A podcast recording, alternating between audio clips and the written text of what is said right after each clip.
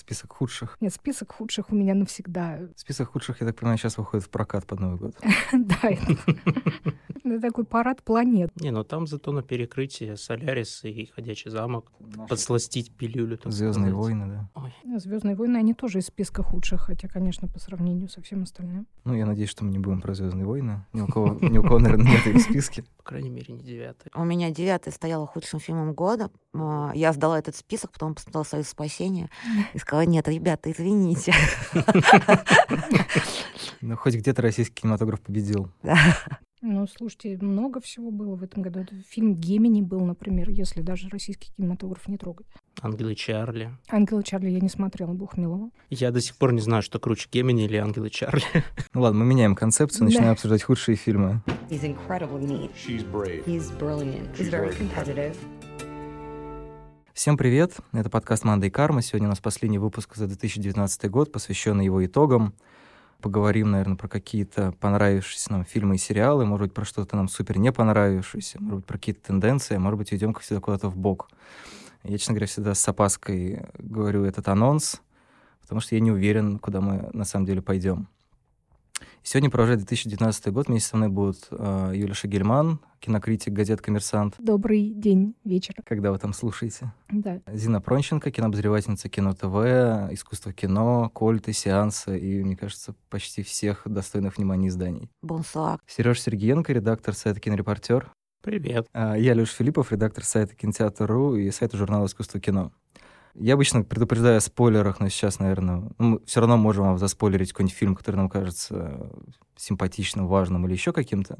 Поэтому я все-таки сделаю этот анонс. Но если вы слушаете итоги и боитесь спойлеров, то, наверное, вам надо пересмотреть свою жизненную философию. А вдруг кто-то не хочет знать, какой фильм лучший? А, да, сп- спойлер, да, мы будем обсуждать, надеюсь, хорошие фильмы. А, Наверняка мы не по всем сойдемся, но хотя бы какие-то из них могут оказаться хорошими для вас. А, Мы записываемся в студии сервиса аудиокниг Storytel, поэтому я надеюсь, вы услышите все фильмы, которые а, мы назвали довольно четко, но все равно в описании будет еще списочек того, чего мы перечислили. Это для ленивых, тот, кто хочет послушать, почему они хорошие потом, а посмотреть хочет уже сейчас. Вот, и на самом деле для такой немножко раскачки у меня всегда есть какой-нибудь э, дурацкий опрос в загашнике. Каждый год в декабре люди начинают войну против списков. Нужно их составлять или нет? У вас есть какая-то, не знаю, твердая позиция по этому поводу? Нужны эти списки или нет? Нужны ли они вам, или вы их составляете в качестве одолжения изданиям, в которых работаете или которые просят? Ну, у меня твердой позиции нет, как ни по какому вопросу в жизни, наверное. Но я скорее не люблю списки, потому что это всегда для меня супер сложно.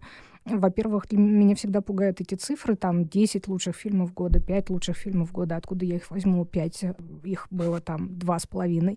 Во-вторых, э, мне трудно расставить их по порядку, ну и, ну и вообще как-то да, довольно некомфортная ситуация для меня, потому что я вообще не люблю систему оценок. Я пользуюсь совершенно непрофессиональным критерием, сработал этот фильм для меня или нет. И поэтому я прекрасно отдаю себе отчет, что если он для меня работает, это совершенно не значит, что это хороший фильм там объективно и наоборот. Поэтому все, что могут отражать эти списки, да, это точку зрения там Имерека. Вот фильмы, которые понравились Юлии Шгельман. Они, наверное, больше говорят о Юлии Шгельман, чем Мгм. об этих фильмах. И неважно, это может быть Питер Брэдшоу или любой другой кинокритик. То есть если я интересуюсь этим человеком, то, наверное, мне интересно почитать его список. Если я интересуюсь кино, то скорее мне интересно в течение года читать, смотреть и так далее, чем видеть эти финальные списки. Я только в этом году заметила, что идет война против списков. До этого была невнимательна. Ну, мне списки по барабану как феномен. На Несколько лет подряд я составляла э, свою личную десятку, пять худших, пять лучших для кино ТВ. И она была довольно хулиганская. Ну вот э, в этом декабре меня даже нет на это сил, потому что жизненные бури, э, жизненные бури и война против отечественного кино меня несколько захлестнули. Ну, Почему нет? Списки нормально смотрятся в, потоке общей информации, общего бреда. Кому-то они, может быть, помогут, потому что самый простой способ узнать, что надо, а что не надо смотреть. Мне вообще кажется, что война в этом году просто намного сильнее, чем обычно, тупо потому что еще подводят итоги десятилетия. Списков mm-hmm. просто слишком много вокруг. А как явление, ну, в принципе, почему нет? У меня тоже нет какой-то четкой позиции, я тут не буду там орать, стучать тапком по столу, что, мол, типа, никаких списков запретить, или наоборот, обязательно каждый вообще вменяемый человек должен список составить. Хочешь, составляешь, не хочешь, не составляешь, хочешь, читаешь, не хочешь, не читаешь. Мне кажется, так. Мне кажется, странно, что еще никто не догадался сделать список из uh, топа списков за год или там, не знаю, за что-нибудь, что прям у всех как конкретно ну, подорвалось. По-моему, это лежит на поверхности, и это в той или иной форме всегда присутствует, потому что когда там сайты про кино печатают, а вот список Голливуд Репортера, а вот список Союза кинокритиков Нью-Йорка, угу. а вот список любимых фильмов режиссеров аниме и так далее. Но тем не менее, по-моему, еще никто никогда не сводил. Может быть, я, конечно, пропустил, но мне кажется, если бы это был прям список списков... Пакет с пакетами. Да, да, да, да, именно так. Не, ну вообще интересно звучит, да, пять лучших списков лучших журналов по версии нашего. Что-то такое, по-моему. Еще были списки, я пока не принимала участие для кинопоиска, в списке пять э, главных незамеченных фильмов этого года, помимо лучших и худших. Mm-hmm. Вот, кстати, списки незамеченного, несмотря на то, что это тоже такой очень зыбкий критерий, очень часто незамеченным там берут какой-нибудь фильм, который шел в прокате, там, условно говоря, 10 кинотеатрами, но вот в какой-то умеренной киноманской тусовке кажется, что он прям, ну, там, либо гремел, либо про него много говорили, потому что, ну, как же он не замечен? Соответственно, может кто-то выступить сказать, а вот незамеченный фильм, это который снял португальский рыбак, где-нибудь переехавший в Исландию, и никто, кроме него и рыб, его не видел. И ну, я не знаю, я, честно говоря, люблю списки, я ненавижу расставлять, с одной стороны. Вернее, как, очень сложно принять чужую расстановку приоритетов. Это вся такая небольшая внутренняя война с собой. Что, ну как же, почему там такой-то фильм, не знаю, «Паразиты» на первом месте? Да вы что, какая попса, была куча всего гораздо лучше. С другой стороны, это как раз проверка такая немножко на вшивость, готов ли ты принимать позицию другого человека, тому, что он выбрал эти или нет. И мне интересно, с одной стороны, найти там новые фильмы, которые я пропустил, Особенно там, не знаю, есть какой-нибудь список сайта Синетикль, в котором там, не знаю, если ты видел три фильма, мне, я считаю, что уже год удался. То есть я какую-то проделал работу, если там увидел вот эти три картины, то нормально не знаю, с какой я уже запутался. С четвертой стороны, мне, я, я люблю еще составлять список для себя, не потому что, ну, я, например, составляю список, там, условно говоря, из ста чего-то, что я видел за год. Типа новые фильмы, старые фильмы, сериалы, все в одну кучу, потому что мне потом интересно когда-нибудь к этому вернуться. По сто каждого? Не, нет, сто суммарно, нет, я столько не смотрю. Я смотрю, типа, 350 э, единиц фильма, сериалов в год. Ну, как раз и набирается по сто каждого, сто таких, сто сяких. Не, ну, сто сериалов я никогда, мне кажется, не смотрел, у меня нет столько здоровья. А если это веб-сериалы длительностью час? Суммарный. Можно сто короткометражек еще посмотреть. Нет, я не готов к этому. Ну, в общем, не знаю, мне кажется, что списки — это как поп-музыка, они одновременно полезны и вредны. То есть ты можешь как-то получить какое-то удовольствие от них, но свято верить в то, что действительно эти фильмы, они что-то поменяли. Не знаю, мне кажется, с таким объемом информации, который сейчас есть, просто бессмысленно надеяться, что есть кто-то или даже что-то, целая институция, которая способна тебе дать эту информацию за год, ну, умеренно объективно или умеренно подходящей тебе таким образом мы сняли с себя немножко ответственность, несмотря на то, что, мне кажется, на подкастах гораздо меньше ответственности, чем на э, любых текстовых СМИ. И теперь давайте вспомним, что нам понравилось в этом году. Принцип такой, каждый называет сначала какой-то один фильм, рассказывает про него, мы можем подключиться и сказать, нет, на самом деле это говно, нет, на самом деле мне это тоже нравится. Да, не надо нет говорить. Это может быть фильм и сериал, вот, либо могу, например, начать я, пока вы я сразу скажу, что я не буду называть фильмы в каком-то типа порядке, но в том плане, что типа у меня есть десятка, вот я называю типа с первого места, если вдруг у кого-то он уже есть, я буду называть другой. А, так как мы про многие уже записывали подкасты, и про много, мне кажется, даже фильм, который мне очень нравится, типа «Солнцестояние», уже было написано столько, что еще раз про него говорить кажется странно. Мне, вот, например, хочется рассказать про британский триллер «Наживка», который показали там типа на двух с половиной фестивалях в Москве. Ну, окей, может быть, его еще показывают в каких-то других городах. И, ну, он такой очень освежающий для меня стал, во-первых, в плане формы, потому что он такой снят как фильм 50-х, какой-то такой британский фильм, где все, как все говорят, у них такой очень хрустящий голос за счет звуковой дорожки. И потом там очень крутой монтаж, который, ну, это, не знаю, мой любимый сновидческий монтаж, когда ты не понимаешь, что это, типа, сон, кошмар, э, человек что-то вспоминает, или сейчас что-то с ним произойдет, и нам намекают на это. Это история про рыбака, который живет в Корнуолле, это причем наши дни. То есть там показывают MacBook, и он в ЧБ, там, соответственно. То есть а, обстановка абсолютно где-то середины века, а в сериале как бы современная. И там конфликт в том, что его покойный отец завещал ему тоже рыбачить, как и он, а его брат эту традицию предал. Он теперь водит туристов по этому Корнуольскому побережью. А, естественно, туристы невежественные и не уважают uh, True Cornwall, А этот рыбак, у него такая, естественно, есть борода, как нашего коллеги Ярослава Забалуева. И он очень такой, как очень борется за, за все это. И это в итоге приводит к некоторой трагедии. И очень интересно, что Марк Дженкин, по-моему, или Май, Майк Дженкин, сам, собственно, уроженец Корнуолла, у него в Гвардине про это, мне кажется, про этот фильм, мне кажется, написали супер много, вплоть до того, что они там писали про то, как себя чувствуют корнуольские рыбаки, что у них там депрессия, еще что там, море исследований, это очень важный для Британии фильм, связанный, с одной стороны, с конфликтом Лондона и каких-то небольших городов. Я думаю, что, возможно, там были какие-то тексты еще привязывающие это все к Брекзиту, но я, честно говоря, их не читал. Я надеюсь, что это какая-то в большей степени фантазия. Но это, тем не менее, очень интересная тема, конфликт вот этого современного мира, который кажется абсолютно монолитным и единым, и какой-то ну, аутентичности, какой-то индивидуальности, которая вынуждена и вытесняется им. Ну, в первую очередь, конечно, визуально мне очень, мне очень нравится, потому что действительно такой немножко Гай Мэйден плюс Кен Лоуч. У меня просто очень попсовый список, и подозреваю, что в нем фильмы, которые уже миллион раз обсуждались э, в рамках даже этого подкаста. Поэтому я начну с фильма Романа Полански «Офицер и шпион». Я не знаю, даже были ли пресс-показы. Нет, еще ничего не было. Кто-нибудь его видел, кроме меня? Ну вот, тем лучше. Эксклюзив. Я была потрясена им на Венецианском кинофестивале, потому что, как и многие, думала, что Роман Поланский кончился, одрехлел, э, и уже рука колоть устала, а, но это очень динамичное современное кино, визуально абсолютно изысканное. Тем больше нам идет на ум сейчас, э, когда через два дня на экраны страны э, выйдет э, «Союз спасения», потому что Да-да-да, потому что это смыслообразующее для становления новой республики э, во Франции и вообще нового мышления уже 20 века история с Дрейфусом. Оригинальное название фильма «Я обвиняю». И Полански, в отличие от того, что рассказывают феминистки, тоже частично не видевшие этот фильм, совершенно не ассоциирует себя с жертвой этого заговора, этой армянской конспирологии и показывает, как важно быть серьезным, как важно быть внутренне свободным и противостоять э, любому давлению даже на государственном уровне. Это великая роль для Жана Дюжардана, то есть он просто переходит э, с ней в новую лигу. Это цитаты, прекрасная работа с э, живописью импрессионистов, рефлексия о том, как Белипок была показана в классической французской литературе.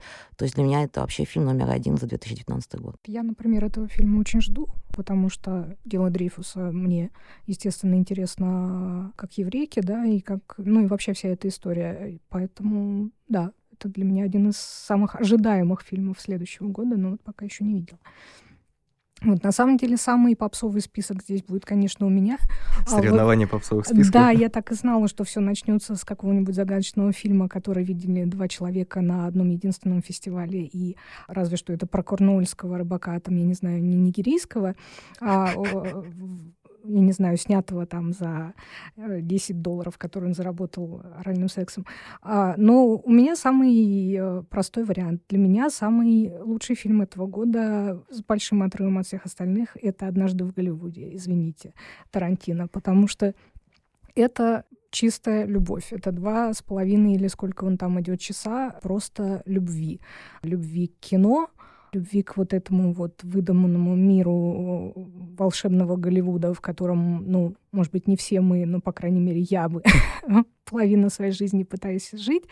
Вот это фильм, я не знаю, просто вот о любви во всех ее проявлениях. О дружеской любви, о любви-любви, о просто вот чистое счастье. И это тот фильм, который, наверное, один из там, я не знаю, тоже там трех фильмов этого года, который, когда я его смотрела, я не хотела, чтобы он заканчивался. То есть, когда нас начали подводить к финалу, и стало понятно, что вот скоро-скоро, там, я не стала смотреть на часы специально, ну, понятно было, что там осталось там полчаса, и я хотела сказать, нет, нет, я хочу остаться здесь, я хочу смотреть это все еще две недели, деле я хочу сериал про этих героев на 10 сезонов, просто чтобы это никогда не заканчивалось. Ну и каким-то образом это связано и с Романом Полански, да, потому что... Угу. Поддерживаю на 200%. Там все началось. Не, небольшой фанат этого фильма, но я, честно говоря, не хочу портить эту ноту.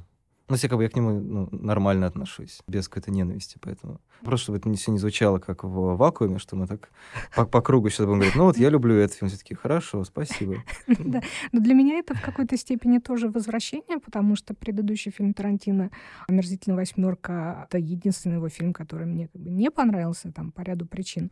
Поддерживаю. И я, честно говоря, шла, так сказать, с опаской, потому что, ну да, уже начитавшись отзывов из Кан, и восторженных, и менее восторженных, и на самом деле главный спойлер, а, он был понятен вообще с самого начала, Ага. хотя все старательно его не писали.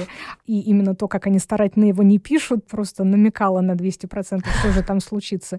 Поэтому, да, я боялась, что вот сейчас приду и не получится, да, ничего у нас. А потом я пришла и погрузилась просто вот в этот вот поток солнечного света, и поэтому, да. Это еще возвращение нашего любимого мужчины, я думаю, с тобой Брэда Питта. Мне, кстати, всегда больше нравился Ди Каприо, да, я тот самый Черт человек. возьми. Раскол. Нет, я люблю Брэда Питта, безусловно, как его можно не любить. Война. Но, да, я тот самый человек, которому нравился юный Лео и не нравился юный Брэд, э, пока, пока он не заматерел. Но мы вообще должны отдельно сказать, да, что 2019 это год Брэда Питта, однозначно. Ну да, в какой-то степени, да. 2019 это вообще такой внезапно посреди всего того, что происходит, год возвращения настоящих мужчин ТМ и настоящих голливудских звезд со всех больших букв. Да, один из них это Брэд Питт, конечно. Я, кстати, забыл, у него уже был еще к звездам. У меня какая-то Да, какая-то к третья у него еще еще был. была роль, нет? Нет, две. Я помню две. Да, значит, я что-то перепутал. У него просто бывают какие-то прям а, такие урожайные года, когда он снимается там в двух-трех лентах сразу. По-моему, в прошлом году он тоже снялся в нескольких, или в позапрошлом. Ладно, не буду э, сбивать. Я просто помню, что вот у Брэда Питта есть такое, он как вахтовым методом работает. То у него выходит сразу несколько фильмов, и там все роли интересные. Либо у него там какие-нибудь пару лет, когда он послабее выступает. Типа какая-нибудь «Машина войны», которая Дэвида Миша была на Netflix. Как бы симпатичная роль, но такая... как бы ни- ничего нового про Брэда нам не сообщила. Что касается к звездам, мне, например, а, оставил равнодушный, собственно, сам этот фильм, потому что, не знаю, вообще методы и стиль Джеймса Грея, они как а, не очень для меня работают, но м, Питт там хорош, да, но тем не менее вот у Тарантино он не просто хорош, это вот он просто выходит, и он бог. Давайте устроим пятиминутку фангерлинга здесь. Чи- Чисто фантазия. Сейчас подумал вот от сравнения звездам и однажды в Голливуде, что, ну, как бы еще имею в уме ирландца. Я не знаю, скорее всего, это просто вот такое совпадение, что как будто бы сейчас такой подчеркивает конец нов- э, нового Голливуда, и вспоминаю с такой ностальгией старый Голливуд, да, как отчасти вспоминала Тарантино. Есть это любопытно, потому что вот в тени нового Голливуда очень долго существовало все это инди-направление, типа Санденс, все вот эти, вот, там, не знаю, Грета Гервик, Ноа Баумбах и прочие режиссеры. Вся эта американская Индия волна, которая, ну, их уже несколько, много волн, там, от Содерберга и так далее, не так или иначе выкатывались как будто бы из нового Голливуда. И вот забавно, что сейчас вот этот новый Голливуд, его мастодонты, они подводят какую-то черту как будто бы под этим. То есть мне кажется, что и Джеймс Грей должен сделать какой-то новый шаг и снимать какое-то немножко другое кино после «К звездам», потому что он как будто говорит, я понял, что вот эта вот схема не работает. Ну, я не знаю, насколько она не работает, но вообще, да, я согласна, что такое ощущение есть. Некое возвращение классических форм, классических жанров, то есть есть менее удачные эксперименты на этом поле, как, например, там Форд против Феррари. Ну, для меня это неудачный эксперимент. Не соглашусь. Есть более, то есть, как, например, там, я не знаю, сиротский Бруклин того же Эдварда Нортона, такой классический, прямо нуар-нуарович. То есть, да, с одной стороны, у нас совершенно новая, там, не знаю, общественная парадигма, и вот это все. С другой стороны, у нас э, в этом году снимают э, мастодонты, у нас возвращаются классические жанры.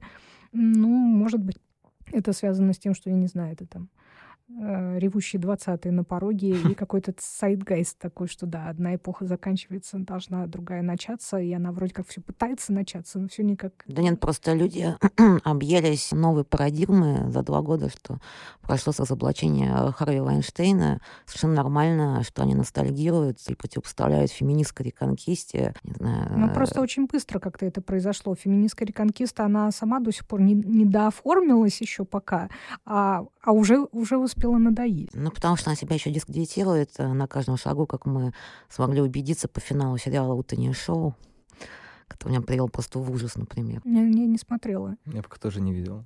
Ну, тоже, мне тоже кажется, что это слишком быстрый процесс для того... Ну, Тарантино же не держал в голове мету, когда снимал «Однажды в Голливуде».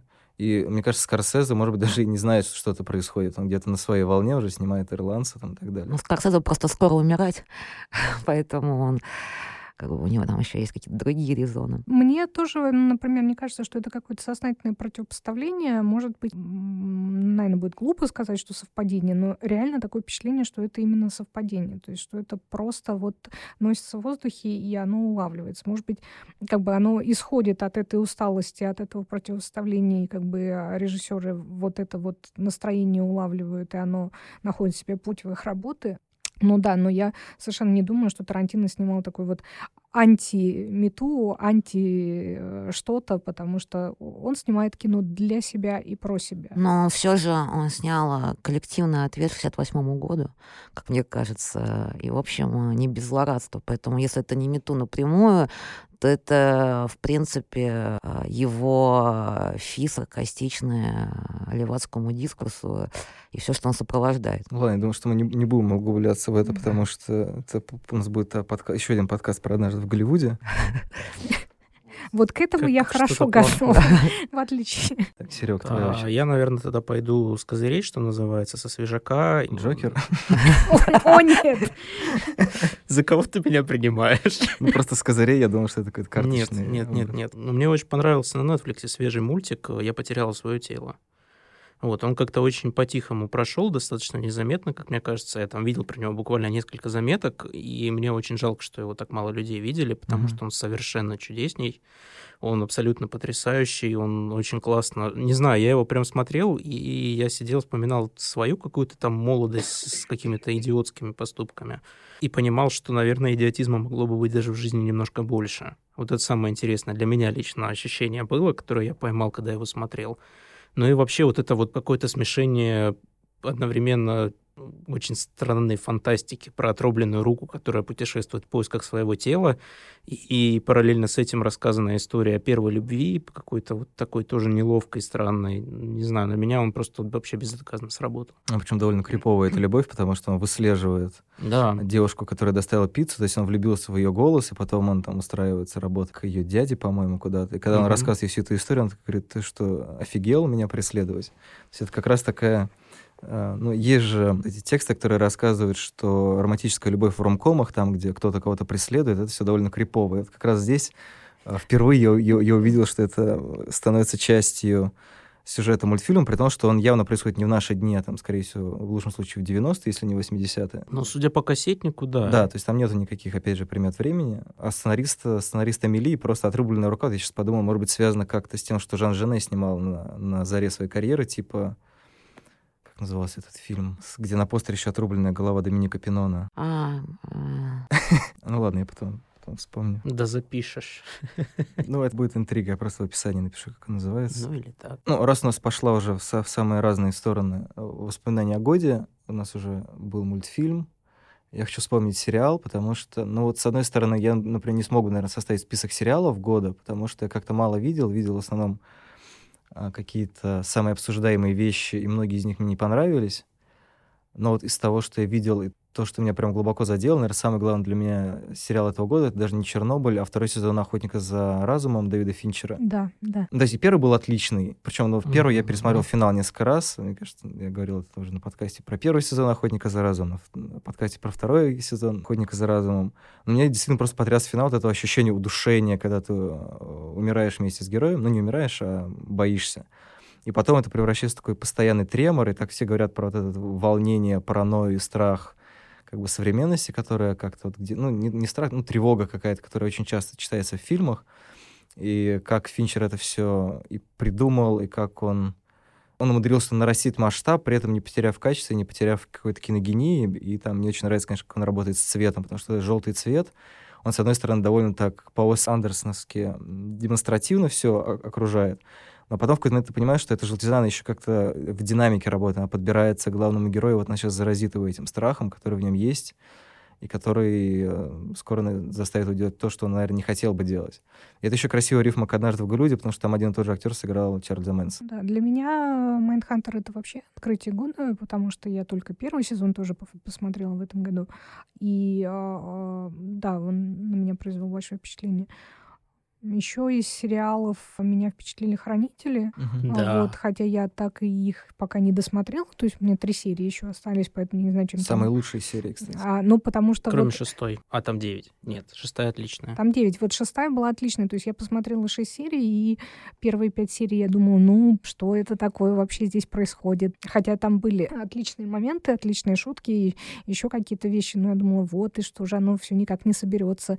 А потом шестая серия просто как бомба взрывается. Да, должно было быть стать дико интересно, что же станет там дальше, но у меня так руки не дошли. Я надеюсь, что все-таки на каникулах смогу посмотреть оставшиеся три серии, они меня не разочаруют. Одна сама по себе, это шестая серия, это уже готовый полнометражный фильм, который, э, я не знаю, лучше многого того, что мы видели в кино на большом экране. Блин, а я только хотел тоже про хранителей поговорить со спойлерами к последним трем сериям, но теперь не буду. А, Я хотела бы продолжить ностальгическую линию. Очень мне понравился в этом году еще фильм «Предатели» Марка Белокио. Мне кажется, это М. э, ревайвал как раз настоящего политического кино. И было очень обидно, что вообще ничего-ничего не дали в Каннах. Потом, а, несмотря на то, что сидящая справа от меня Юлия Шагельмана сейчас немножко скривится, а, но «Форд против Феррари» э, да, я такое... кривлюсь. Да, значит, такой олдскульный крауд-плизер. Он для меня ценен тем, что он мне напомнил любимейший и величайший для меня сериал «Мэдман», про который, кстати, Юля написала великолепный текст для кинопоиска Спасибо. а, недавно, по-моему, в прошлом месяце, который я всем рекомендую, если кто-то его не читал. И, наконец, в эту же степи сериал «Двойка», Мгм. а, у которого вышел четвертый, по-моему, сезон. По-моему, третий. Третий? Третий. Нет, он закрылся, я так не помню, третий или четвертый, который третий. третий. Ну, в общем, тут я не уверена, но для меня это очень важный сериал от первого до третьего сезона. Это эти самые удачные, самые взрослые, и в нем проговариваются некоторые важные смыслы относительно повестки, актуальные, о ультралиберальной цензуре, потому что понятно, что там речь идет о порнографии и о проституции, и э, что бывает, когда слишком защищать права женщин и людей друг от друга, что к чему это может аукнуться, поэтому для меня это был как бы ну, важный сериал. Ну, ностальгическую тему я тоже готова подхватить, потому что для меня тоже, во-первых, я соглашусь с мнением по поводу «Предателя», потому что это вот прям такое кино из 70-х, с одной стороны, а с другой стороны, это такой сериал «Спрут». Там даже некоторые лица те же самые, которые за эти годы совсем не изменились. И там с десятой стороны оно, на мой взгляд, э, дико актуально. Причем ты это понимаешь не сразу, потому что в процессе, ну, я не знаю, это почти дока-драма, да, когда тебе там показывают долгие-долгие судебные заседания, где все орут э, друг на друга на сицилийском диалекте, показывает какой-то очень такой прямолинейный старомодный монтаж, когда там Капо, главный мафиози, там мечется в своей камере, и это монтирует с тем, как тигр в клетке в зоопарке мечется, и ты думаешь, ну, блин, что это такое, кто вообще такое себе позволяет? А вот Марк Белуки это себе позволяет, и оно работает. То есть потом, когда ты выходишь из кинозала, ты оказываешься ог- оглушен вот этим всем, и на самом деле это реально человек, ну, который не боится сказать то, что он думает, и не боится сказать правду. Но я хотела сказать не об этом, а еще об одном ностальгическом фильме, который очень для меня важен в этом году. Это «Боль и слава» Альмадовара. Как с это вот а, возвращение старого доброго Дона Педро, то есть это очень личный фильм, сеанс а, душевного стриптиза на камеру, который при этом он работает на всех уровнях. То есть, как Альмадовар всегда говорил, что мои фильмы сняты для сердца, ума и гениталий, вот это вот оно и есть. То есть для сердца, ума и гениталий. Там есть все.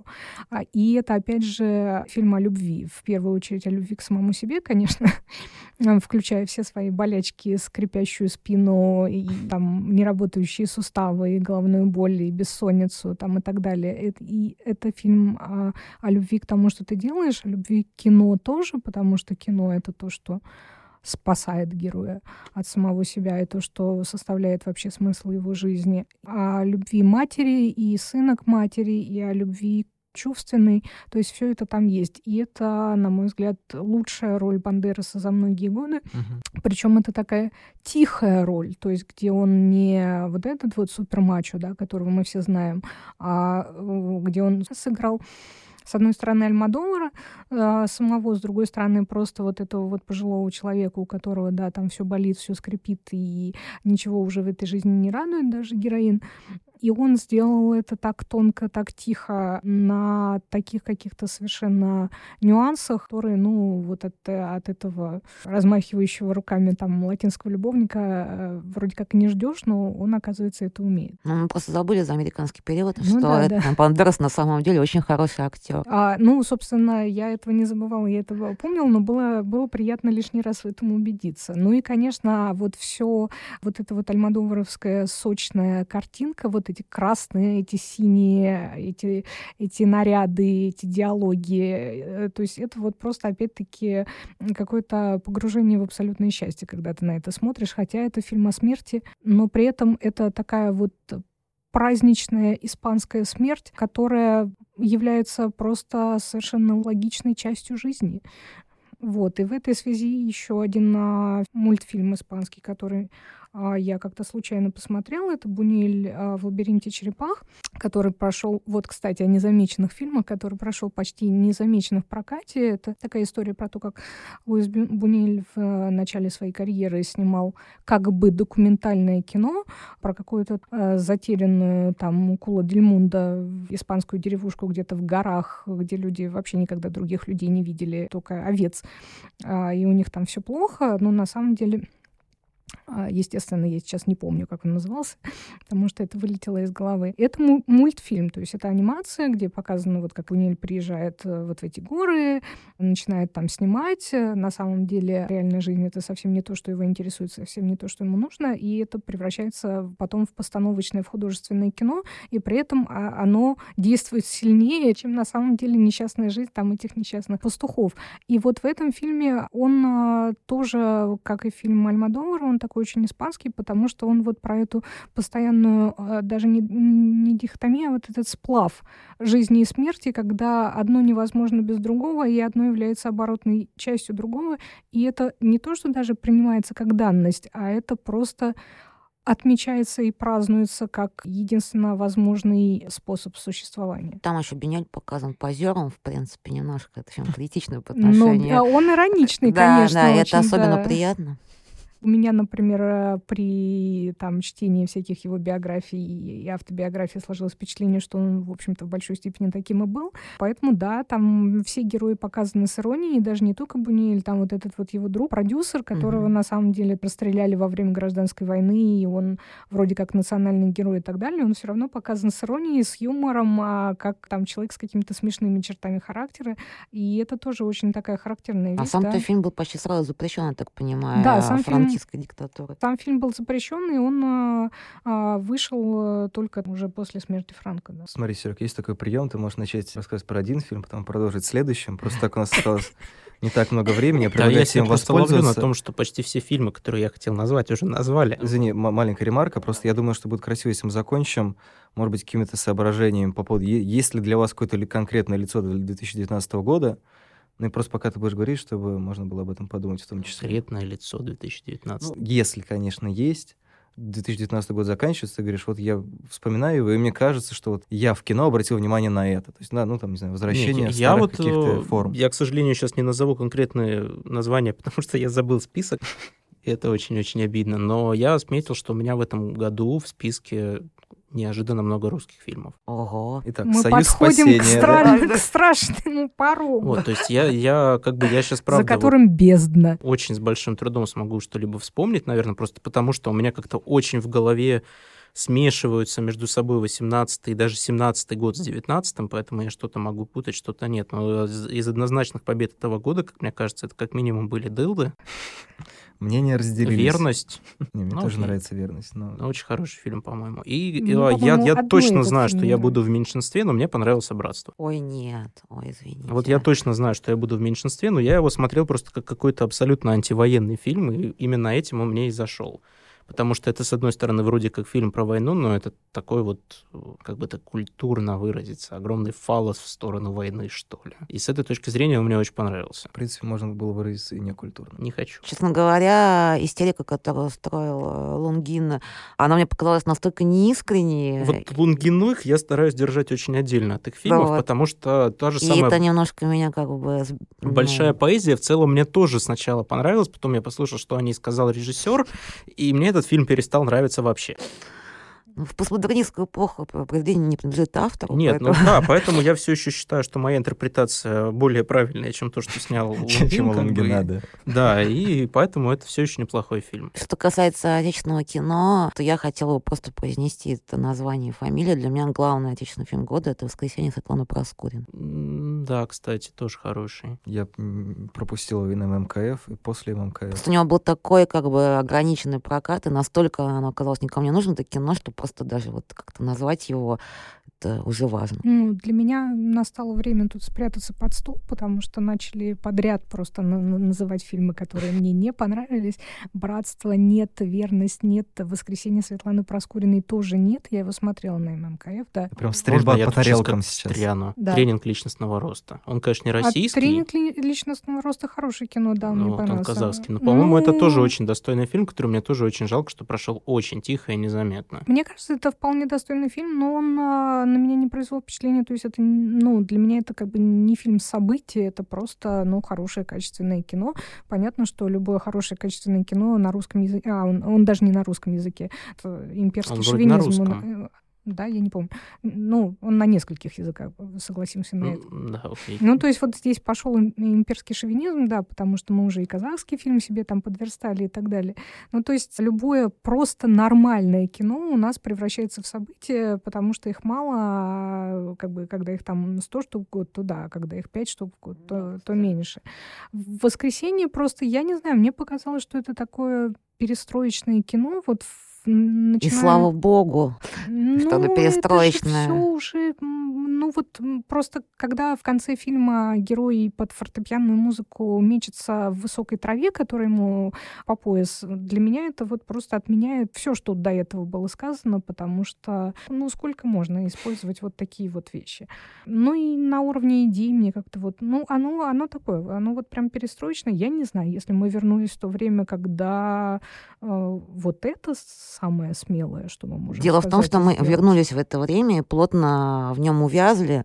Но что касается того, что ты говоришь, что мы вынуждены называть какие-то более-менее приличные фильмы прорывами, ну да, так устроен а, наш кинобизнес, что в нем все фильмы категории «Б», и, и среди них мы должны находить что-то, что хотя бы Кстати, отдаленно напоминает категории Б и России. Папа сдох. Не видел. Это вот тот фильм, от которого я вообще ничего не ожидал, но это неожиданно очень хорошее жанровое кино. О, Я до сих пор не верю, что в России кто-то может снять хорошее жанровое кино, но вот, пожалуйста, папа сдохни. Это очень большое для меня открытие. Окей. Прям вот Я не видел, я, честно говоря, сейчас еще пытался судорожно вспомнить, это этого года или прошлого года фильм. он в этом году, я его проверял. Окей, ладно. Мне просто сказал, что его на Выборге в прошлом. Ладно, это Ну, уже... может быть, но вышел проблема- он в этом да, году. это уже... Но мне вот, кстати, если говорить о незамеченных русских фильмах и так далее, вот из всего кинотавра этого года меня впечатлил «Керосин» Юсупа Разыкова. Видела. А, Ну, то кстати, есть да, а, тоже такая очень а, простая, очень тихая история. Фильм там а, про бабушку, которая живет одна там на краю дороги. Он, конечно, как и предыдущий фильм Разыкова, который я видел «Турецкое село», то есть это в какой-то степени такой а, магический реализм, но такой очень русский магический реализм, очень такой э, тоскливый и потусторонний. Вот, и с одной стороны, вот он вам феминистский фильм о судьбе женщины в России, о той, какая она есть, а не о той, какой ее придумывают создатели фильма «Верность». Вот, с другой стороны, это фильм вообще вот просто про, про нашу жизнь, а, про вот всю вот эту вот дре- древнерусскую тоску, из которой она состоит. И совершенно потрясающая работа пожилой актрисы. Это ей там 80 с чем-то лет, при этом это ее первая киноработа. А так она актриса Ярославского театра, которую совершенно там вот не заметили ни, ни на кинотавре, нигде. Хотя это вот наша общая коллективная бабушка, которая... Ничья бабушка. Ничья и общая бабушка. И вот этот дом, и эта дорога, и это совершенно, вот, на мой взгляд, такое пронзительное кино, которое на меня произвело впечатление, да, и которое, по-моему, даже в прокат не выходило. По-моему, нет. Я хочу, поскольку время, я так понимаю, заканчивается, во-первых, я хочу э, еще произнести э, несколько фамилий, которые были для меня важны в этом году. Они не русские, естественно. А, Это Кантан Дюпье, Оленя Кожа. Вообще французы в этом году очень хорошо себя вели и дружно выступили удачно.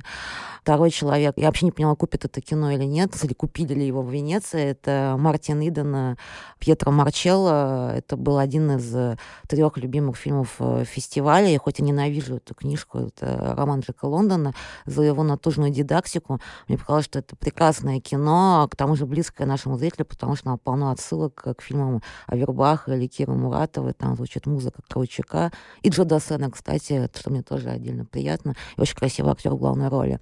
А, ну, это эти фильмы, естественно, с него начался год, с него э, он выиграл в Берлине. Это синоним Анадавала Лапида. Mm. Просто уже все подзабыли, mm-hmm. что такой фильм был но он в моем сердце. А то, что Алексей спросил, какое лицо 2019 года, я как хейтер э, русского кино, а, для меня единственное лицо, которое нашла э, в этом болоте и которое меня не раздражает, а вдохновляет, потому что все-таки девочка, и мне нужно, чтобы мне кто-то, кто нравился, это лицо Ивана Янковского, простите за неопатизм. Вот у меня есть свой маленький Ален Делон в русском кино.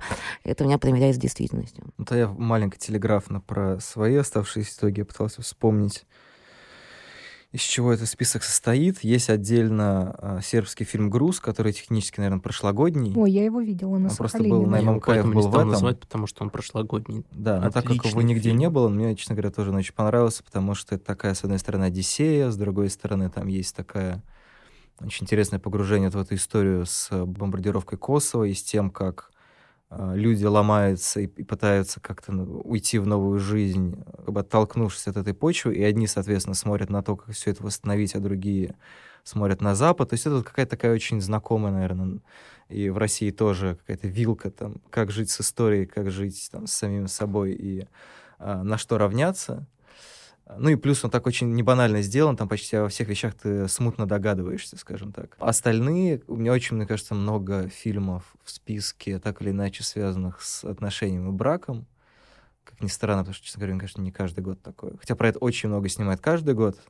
Не каждый год это попадает. У меня скорее обычно какие-то истории такие более индивидуальные, в том смысле, что там какой-то один ведущий персонаж, типа в прошлом году это была аннигиляция, например, соответственно, где Натали Портман одна тарила дорогу через инопланетные джунгли. А в этом и брачная история Нового Баумбаха мне очень понравилась. С одной стороны, казалось бы, что история про развод, их уже столько снято. Я не могу сказать, что он прям как-то взорвал эту поляну и рассказал нам про, там, не знаю, развод, расставание и отмежевание людей, что-то новое, но тем не менее мне очень нравится, как он уловил эту тут, в принципе, театральность процесса расставания и обыграл это в том, что в общем-то, в том числе в расставании два человека в каком-то смысле деле, кто из них хочет быть режиссером своей жизни. Ну, там много еще каких-то нюансов, я не буду сейчас э, отбирать, отбирать в само себя время. Потом фильм, собственно, «Верность» мне нравится, там, не знаю, не за откровенность изображения тела или секса. В какой-то момент после «Кинотавра» такое ощущение, что про верность начали писать именно вот в этом ключе. И говоришь, типа, вау, в российском кино есть секс. Ну, то есть каждые там три года выходит какой-нибудь фильм, типа, как назывался фильм Чуповой, Меркуловой? Э, интимные, интимные места. Да. Интимные места. Все таки о, у нас есть секс. Проходит три года, о, у нас есть секс. Ну, такой какой-то очень э, грустный, честно говоря, симптом, но мне, мне как раз больше понравилось то, что это как бы кино про диалог, и сейчас uh-huh. забегая немножко Мне кажется, вперед, в этом кино вообще отсутствует диалог. Извините, все я. Наверное, не совсем про уже существующий диалог, и даже, может быть, не про мечту об этом диалоге, а как раз вот про то, как они говорят, про ситуации, в которых они оказываются, это про попытку этот язык как-то найти. И это интересно рифмуется с фильмом «Дылда», который мне тоже нравится тяжелый вздох, да, в котором, конечно, очень все это литературно, очень художественно показано, но вот, соответственно, две героини в послевоенном Ленинграде пытаются тоже себя собрать из обломков и говорят таким очень вычурно платоновским языком, который понятно, что он должен... Это язык идей, который должен обтесаться для того, чтобы стать языком жизни. И это тоже, мне кажется, интересный симптом, то, что мы подчеркиваем то, что у нас нет языка для чего-то. А для чего конкретно, я сейчас не, не буду а, пытаться угадать, потому что тогда это будет еще час, наверное, догадок. Но это просто интересно, что действительно тема языка вот именно в этом году для меня, я даже писал про это небольшой текст. Да, мы помним. А, вот, как бы для меня это да. была какая- какая-то очень важная тема. Ну, то есть это может быть немножко такое открытие из серии оказывается, если носить такие-то носки, это очень классно, там, не знаю, или варежки, руки не замерзнут. Но вот, и да, бывает, что вот у тебя, как у, там, не знаю, человека, который смотрит кино и пишет про кино, есть какие-то свои такие откровения, и мне как раз этим интересно в том числе и списки, и в том числе какое-то подведение итогов, когда ты можешь, так сказать, ага, у меня вот за этим годом у меня есть какая-то галочка, вот как обычно мы пытаемся там, из каких-то фильмов выбрать те, которые наименее позорные, условно говоря. Позорные я просто не беру, у меня почти нет внутреннего компромисса, когда я что-то выбираю. Может быть, потому что я более какой-то всеядный и лояльный. Но вот с этими темами, возможно, это, что называется, вчитывание, ну, это интересная вещь. И тогда последний фильм тоже про развод, и тоже про Берлинале, да, мы так все немножко аккуратно сведем к одному месту силы. Это фильм «Монстры» румынский, это дебют. Фильм, который вот как раз посмотрел, ну, окей, его посмотрел некоторое количество людей.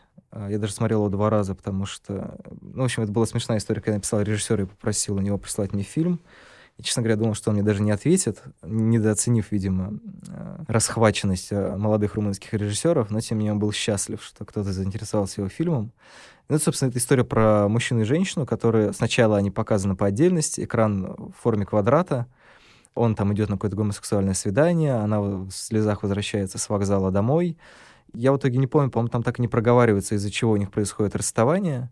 То ли потому, что они, там, не знаю, не чувствуют друг друга, то ли потому, что они понимают, что на самом деле им нужно что-то другое. Но там экран расширяется всего два раза за весь фильм, когда они обнимают друг друга, и понятно, что какая-то близость у них сохраняется. Но, в общем-то, это уже два разных человека, два таких квадрата в большом городе. И они, в общем-то, прекрасно приживут друг без друга. Но вот это вот какая-то вот странная не знаю, может быть, привычка нашей культуры, то, что именно какое-то парное существование, оно создает нам как будто бы широэкранное пространство для жизни. Мне кажется, это, ну, с одной стороны, очень простой такой, не знаю, Ксавье Далан это делал несколько лет назад в «Мамочке», довольно топорно. Здесь, мне кажется, это чуть поизящнее, как так, ну и в принципе, это, это румынское кино, как всегда, лучшее российское кино. Понятно, что там нету каких-то прям таких постсоветских реалий, которые обычно считываются Упую или Порумбою. Мне кажется, такой фильм можно представить в России, ну, в любой стране можно его представить. Там просто еще такая характерная бабушка, как раз говоря о керосине, которая вот, мама, которая не понимает, что происходит, и навязывает всем свои салатники и свое видение мира. И тоже как-то мне так он очень тронул, этот фильм. А я думала, ты вспомнишь «Озеро диких гусей». Да, кстати, «Озеро диких гусей» тоже хороший фильм, посмотрите. Я, честно говоря, забыл уже про него. Ну, вот у меня «Озеро диких гусей» как не пошло. Очень красиво, и все. Мне кажется, это хороший финал. Очень красиво, и все. Возможно, вам что-нибудь понравится. Всем спасибо. Пока-пока. Пока. Пока. And so, without any further blethering, let's raise our glasses and let our nine day feast commence. Skål! Skål!